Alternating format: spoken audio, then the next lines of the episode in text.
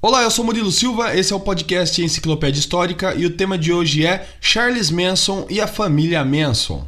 A jovem Kathleen Maddox deu à luz a Charles Miles Maddox em novembro de 1934, quando tinha apenas 16 anos de idade. O garoto nasceu em Cincinnati, no estado norte-americano de Ohio, mas passou boa parte da infância mudando de cidade, já que sua mãe foi expulsa de casa quando descobriram sua gravidez precoce. Fora chatas mudanças constantes, a relação de mãe e filho não era boa. Em um episódio de seu livro, Manson relata que Kathleen chegou a propor a uma garçonete para trocá-lo por uma caneca de cerveja. Por essas e outras, ele adotou o nome de seu padrasto, Manson, do qual ficaria famoso anos mais tarde. Documentos oficiais e notícias da época em que Manson era criança mostram que já na infância sua vida era marcada por comportamentos questionáveis. Ainda menino, Charlie, como era chamado, foi enviado a um internato católico para crianças delinquentes, de onde fugiu eventualmente. O garoto se manteve longe de casa, vivendo com o que conseguia roubar de estabelecimentos de moradores locais. Manson ainda ficou em diversos reformatórios e detenções juvenis durante a infância, até ser preso pela primeira vez em 1951 por indicação de um grupo de psiquiatras. Na prisão, ele conheceu sua primeira esposa e mãe de seu primeiro filho, mas em 1957 a mulher decidiu que pediria divórcio e Manson tentou fugir da cadeia, mas dessa vez não obteve sucesso. Em 1958, ele recebeu permissão para sua condicional, mas continuou cometendo crimes, como roubos e até a prostituição de uma jovem de 16 anos. Fora das grades, conheceu sua segunda esposa e mãe de seu segundo filho, uma prostituta chamada Leona. Algumas autoridades da época achavam que eles só se casaram para que não pudessem depor um contra o outro em um processo que sofriam naquele momento. Charles e Leona se livraram da prisão, mas não demoraria muito para que o rapaz fosse preso de novo, dessa vez ficando até 1960. 1967. Em março de 1967, Manson foi liberado e havia passado mais da metade de seus 32 anos de vida em prisões e centros de detenção. A intimidade com o encarceramento era tanta que os oficiais da época relatam que ele teria pedido para permanecer na cadeia, pois lá ele sempre se sentiu em casa. Em plena liberdade e sem crimes para pagar, Charles Manson viajou de Berkeley até São Francisco, recrutando membros para o seu grupo. A maioria eram mulheres. A promessa de uma vida livre e alternativa se mostrou apelativa para diversos jovens, principalmente para Mary Brunner, que seguiu o homem mais velho, atraída por sua personalidade magnética, e acabou tendo um filho com Manson. Mary chamou as amigas para participar do grupo e com isso a seita começou a crescer. Após dias perambulando pelos entornos de Los Angeles, a apelidada família Manson se fixou em um rancho em um antigo set de filmagens em Hollywood. Se estabelecer em Los Angeles tinha uma razão. Manson pretendia seguir carreira como músico, pois aprendera a tocar guitarra enquanto estava preso e tinha certeza que suas músicas fariam sucesso. Graças à sua habilidade de persuasão e alguns contatos, Manson se tornou amigo de Dennis Wilson, da banda Beach Boys, que acabou gravando uma de suas composições, com o título Never Learn Not to Love. Em português, isso se traduz mais ou menos como Nunca Aprenda a Amar. Eu vou ler um trecho bem interessante da música que parece ter sido escrito justamente para o momento em que Charles estava vivendo junto com a sua seita. Abre aspas. Venha agora mais perto, venha mais perto, mais perto, mais perto. A submissão é um presente dado ao outro, o amor e compreensão é um para o outro. O líder da família Manson passou a acreditar que tinha uma relação com a música que era tão intensa que em 1968, quando os Beatles lançaram o White Album, ele teve certeza de que havia entendido a mensagem escondida por trás da música Helter Skelter. Para Charles, a canção era um sinal de que suas teorias apocalípticas estavam certas. Ele acreditava em que uma guerra racial estava prestes a acontecer, teoria sempre fortemente refutada pelos membros da banda britânica. Estudos da Universidade de Virgínia, nos Estados Unidos, indicam que ele contava aos seus seguidores que os negros ganhariam a disputa contra os brancos e os membros da família Manson governariam o que restou da América.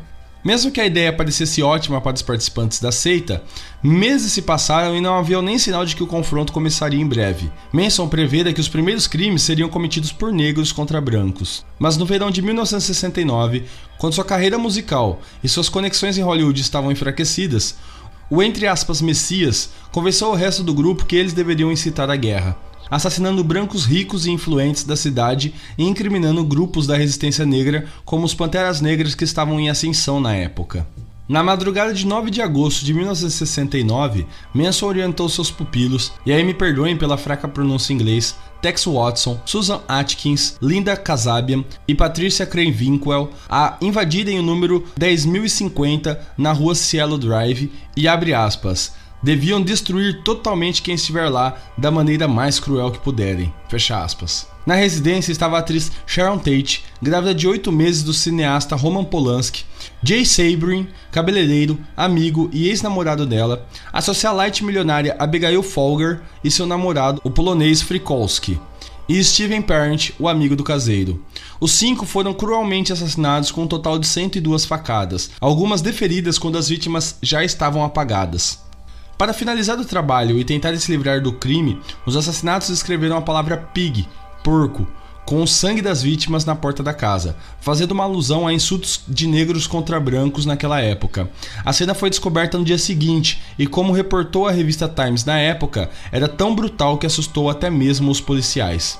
A decisão do local para cometer essas atrocidades não foi aleatória.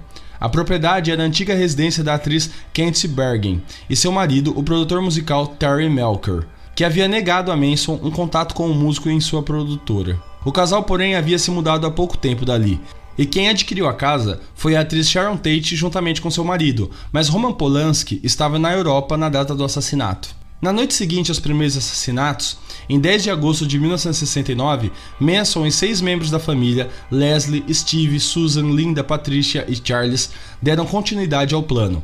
Dessa vez, Manson se juntou ao grupo porque, segundo testemunhos posteriores de seus cúmplices, ele achava que no primeiro episódio não havia pânico suficiente para chocar o mundo.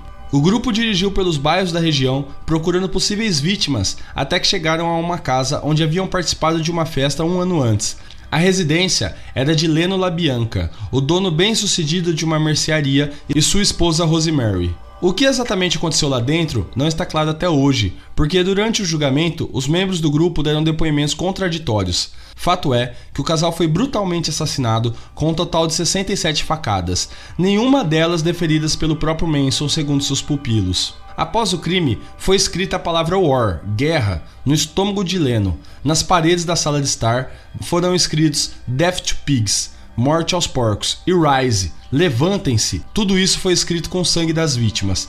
Já na porta da geladeira, lia-se o nome da música Helter Skelter. As investigações de ambos os assassinatos duraram meses até que fossem relacionados à seita. Na verdade, isso só aconteceu quando a gangue foi investigada por outros crimes e seus membros foram interrogados. O fato crucial, porém, foi a prisão de Susan Atkins. Ela decidiu se gabar para suas colegas de cela sobre ter participado dos casos Tate LaBianca e foi denunciada pelas próprias companheiras. O relato da jovem era o elo que faltava para a polícia voltar a relacionar os dois crimes e finalmente associar a família Manson. Os julgamentos dos participantes da seita foram um evento à parte. As jovens acusadas entravam no tribunal contentes, de mão dada e cantando. Anos depois, as réis diriam que Charles as orientou a interpretarem para o público. A devoção pelo líder continuou mesmo após a sua condenação. No dia seguinte à sentença, Leslie, Patricia e Susan apareceram com suas cabeças raspadas em protesto. Mesmo sem ter efetivamente assassinado nenhuma das vítimas dos casos Tate e LaBianca, Manson foi condenado à morte por manipular o grupo e fazê-los cometer os crimes. No entanto, o veredito foi alterado um ano após o fim dos julgamentos, em 1972, pois o estado da Califórnia baniu as penas capitais, substituindo-as por prisão perpétuas. Linda Kasabian foi inocentada e serviu como testemunha de acusação durante os processos. A família Manson virou um marco da criminologia e, para alguns especialistas, mostra a ambiguidade vivida durante o fim dos anos 1960 pelos hips. Os fatos viraram mito no imaginário popular e deram origem a diversas músicas, séries e filmes, como o novo longa-metragem de Quentin Tarantino, Era uma Vez em Hollywood. Charles Manson morreu em novembro de 2017. Antes disso, concedeu diversas entrevistas nas quais deu declarações polêmicas. Chegou a se definir como uma ilusão, uma ideia, o criador de Deus e um nada. Mas, por mais absurdo que fossem suas falas, Mensa nunca deixou suas dúvidas sobre seu poder, ou pelo menos a crença de que era poderoso. Abre aspas. Se eu começasse a matar pessoas, não restaria nenhum de vocês vivos. Fecha aspas. Ameaçou ele uma vez. Quando questionado sobre a vida em cárcere, também quis sair por cima. Abre aspas. Vocês me colocam em uma cela achando que é o fim, mas esse é só o começo. Tem um universo lá, um mundo, e eu estou livre. Fecha aspas. Os demais membros da família Manson tiveram destinos diversos. Lynette Fromme, por exemplo, acabou presa por atentar contra a vida do ex-presidente Gerald Ford, nos Estados Unidos. Os outros continuam em cárcere privado até hoje ou mesmo morreram na prisão, como Atkins, que faleceu de câncer em 2009. Assim, a chamada família Manson, que existiu por cerca de três anos, acabou em nada, quando quase todos os seus membros já estavam presos ou desaparecidos, mas Charlie Manson e seus integrantes entraram para a história da sociopatia, psicopatia e crimes hediondos dos Estados Unidos e do mundo. Se você ouviu o podcast Enciclopédia Histórica até o fim, muito obrigado. Se você está ouvindo no YouTube, curta o vídeo, compartilhe com seus amigos e comente aqui embaixo. Se está ouvindo nas demais plataformas como Anchor e Spotify, muito obrigado e volte sempre. É isso, valeu, falou e até mais.